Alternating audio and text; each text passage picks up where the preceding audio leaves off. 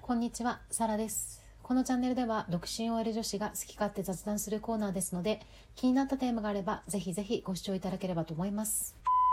先日ね、ライブ視聴してくださった方、ありがとうございました。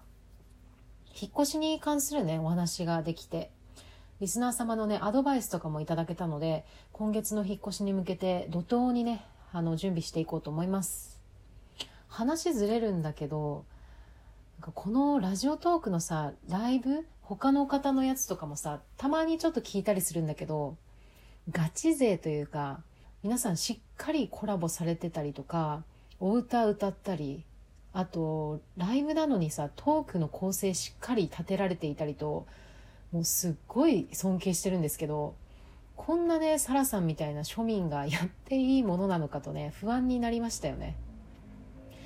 でも、サラさん自体がなんかスーパースターになりたいとかじゃなくって、もうアラサーの等身大として語りたいっていうのがあって、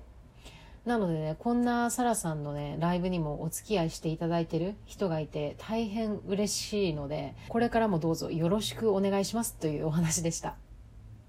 サラさんもともとライブ始めるきっかけになったのが、キングヌーの井口さんで、まあ顔がね、ドンピシャに好きっていうのもあるんですけど、彼のラジオがね、すごい好きで、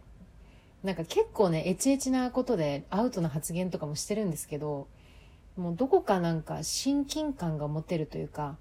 男女問わず話がスーって入ってくる感じだし、普通に面白い。だから将来的にはね、雑談だけで語ってみたいですよね。何の需要もないから無理ですけど。ってことで本日は妄想旅行記のフランス編やっていこうと思います。フランスなんてね、もう旅行先の大定番ですよね。サラさんもシュール旅行記の方で少しお話ししてるんですけども、コロナ前ありがたいことに1年間で3回パリに行きまして、もう完全に魅了されましたね。で、最近エミリーパリに行くっていうドラマを見て、これはアメリカ人のエミリーが仕事の関係でパリに住むことになるんですけど、フランス人の人柄とか文化とかが結構顕著に描かれてて本当に面白いんですが、そこに出てくる撮影地とか見てて、あのね、パリのひとときを思い出してしまったので、今回魅力をドーンって紹介していこうと思います。ではまず基本情報からです。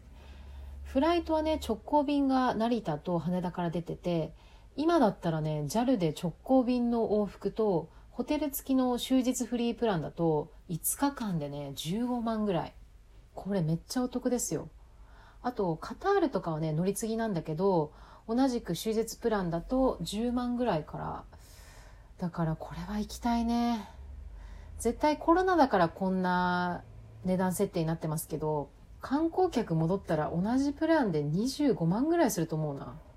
続いて、フランス滞在時の注意事項をいくつか紹介するんですけれども、なんといってもね、有名なのはスリ。サラさんは行った時、もう万全な体制で挑みましたから、被害には遭わなかったんですが、本当にね、パリでスリに遭う知り合いよくいたので、カバンはね、必ず前に持つとか、チャックの取っ手を押さえておくとか、それぐらいしないと、ちょっと油断した時にね、必殺仕事人たちがせっせとね、貴重品奪っていきますので、気をつけてください。次にフランスはキャッシュレス文化なので、どこでもカード使えるかな。現金はね、あまり両替しなくてもいいと思います。そして、ストライキは多めに見る。特にパリだと思うんですけど、デモとかストライキとか結構行われてて、国民の主張ですね。よくニュースとかにも出てると思うんですけど、電車とか遅延はね、わかるんですけど、急に運休になるとかも全然あるし、お店閉まっちゃうとか、場合によってはデモ隊の温度が上がって争いになったりとか、そういうことをね、タイミングによってはね、あるので、もし遭遇してしまったら、そのルートをね、避けて観光することをお勧めします。ってことで、観光スポット参りましょう。まず、ここに行かなければね、パリは語れないぞっていうところは、やっぱりルーブル美術館かな。美術に興味ない人でもいろんなジャンルの展示物があるから回ってって飽きないし個人的に思ったのはね内装がねすっごい豪華なんだよねなんか日本の美術館だったら展示物を立たせるために壁は一色シンプルみたいな感じなんだけどもうねルーブルはねそんなのガン無視で建物全てが美術みたいなのが出てるからもういるだけで優越感に浸れるわけですよ。でカフェマルリーっていうカフェがルーブルの中にあるんだけど夜のねライティングが差し込む中でテラス席でくつろぐとか超やってみたいですね。パリはね他にも美術館がたくさんあるので、まあ、好きな方は美術館巡りだけで1日使うと思うしサラさん次ね絶対行きたいのがブルス・ドゥ・コメルスこれが現代美術館で今年開館したんですけど安藤さんっていうね建築家が手がけてるんですよ。円筒形の吹き抜けの空間があって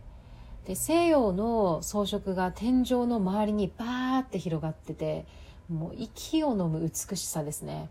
ここはねぜひ行ってみたい。次にモンマルトル。こちらはパリの下町と言われるスポットになるんですがちょっとね街並みがパリ市内よりもローカル感というか穏やかな街ですね。サクレクール寺院がそこにあるんだけどサラさん行ったあの教会史上一番アートな寺院でしたね。モンマルトルは芸術の街としても有名なので結構風景画とか似顔絵描いてる画家さんがいて展示品もたくさんあるので思い出に買っていくのもいいですよね。そして夜までしっかり遊びたいという方はムーラン・ルージュというド派手なナイトクラブでね楽しい時間を過ごしてみてはいかがでしょうか。続いてサラさんが一押しのねおすすめスポットがクリニャンクールの飲みの市でございます。簡単に言うとアンティークマーケットのようなスポットで雑貨アクセサリー家具絵画ともう何でもあるんですよね。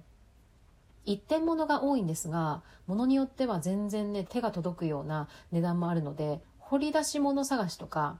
ありきたりじゃないお土産を探したいっていう方にはもってこいですね。サラさん行った時はねバイヤーみたいな人たちがたくさんいて目利きをしてたのでいい商品が並んでいるのはね間違いなさそう続いてモン・サン・ミッシェルまあ王道なんですけど実際に行ってみたらもう圧巻というか周りにはね何にもないの。でその中にポツンって修道院があってそこだけね異様な雰囲気がね漂ってるのがね超いいんですよ。中もね散策できてお店もたくさんあるからサラさんはねジェラートを食べたんですけれどもあそこのねジェラートはね絶対におすすめしません。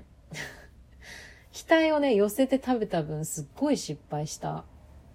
続いて、アヌシ。こちらはね、湖に囲まれてる街で、フランスの南東部に位置して、パリからは4時間ぐらいかな。建物がね、パステルカラーになってて、すごく可愛いのと、湖だからボートに乗るもよし、マルシェで買い物したり、教会巡ったり、あとね、レストランで優雅にディナーしたりなんてね、もう何でもできるスポットですね。写真で見る限り湖と山に囲まれてるからすっごいねなんか幻想的でパリはもう行ったことあるっていう人にはいいかもしれないですね。そして最後にワイナリーツアー。こんなことをね語り出すとねサラさんも大人になりましたねこれはね完全に行くのが夢ですねもうフランスはほとんど回りきっちゃったよって言えたら次の選択肢として行ってみたい。ワイン好きの方はね、最初から行くんでしょうけど、探したらね、ボルドー地方の3カ所ワイナリー巡り、試飲付きで1万7000円ぐらい。あとね、シャンパーニュ地方でシャンパンハウス巡り。今知ったんだけど、シャンパンってさ、シャンパーニュ地方からできてるからシャンパンなんだね。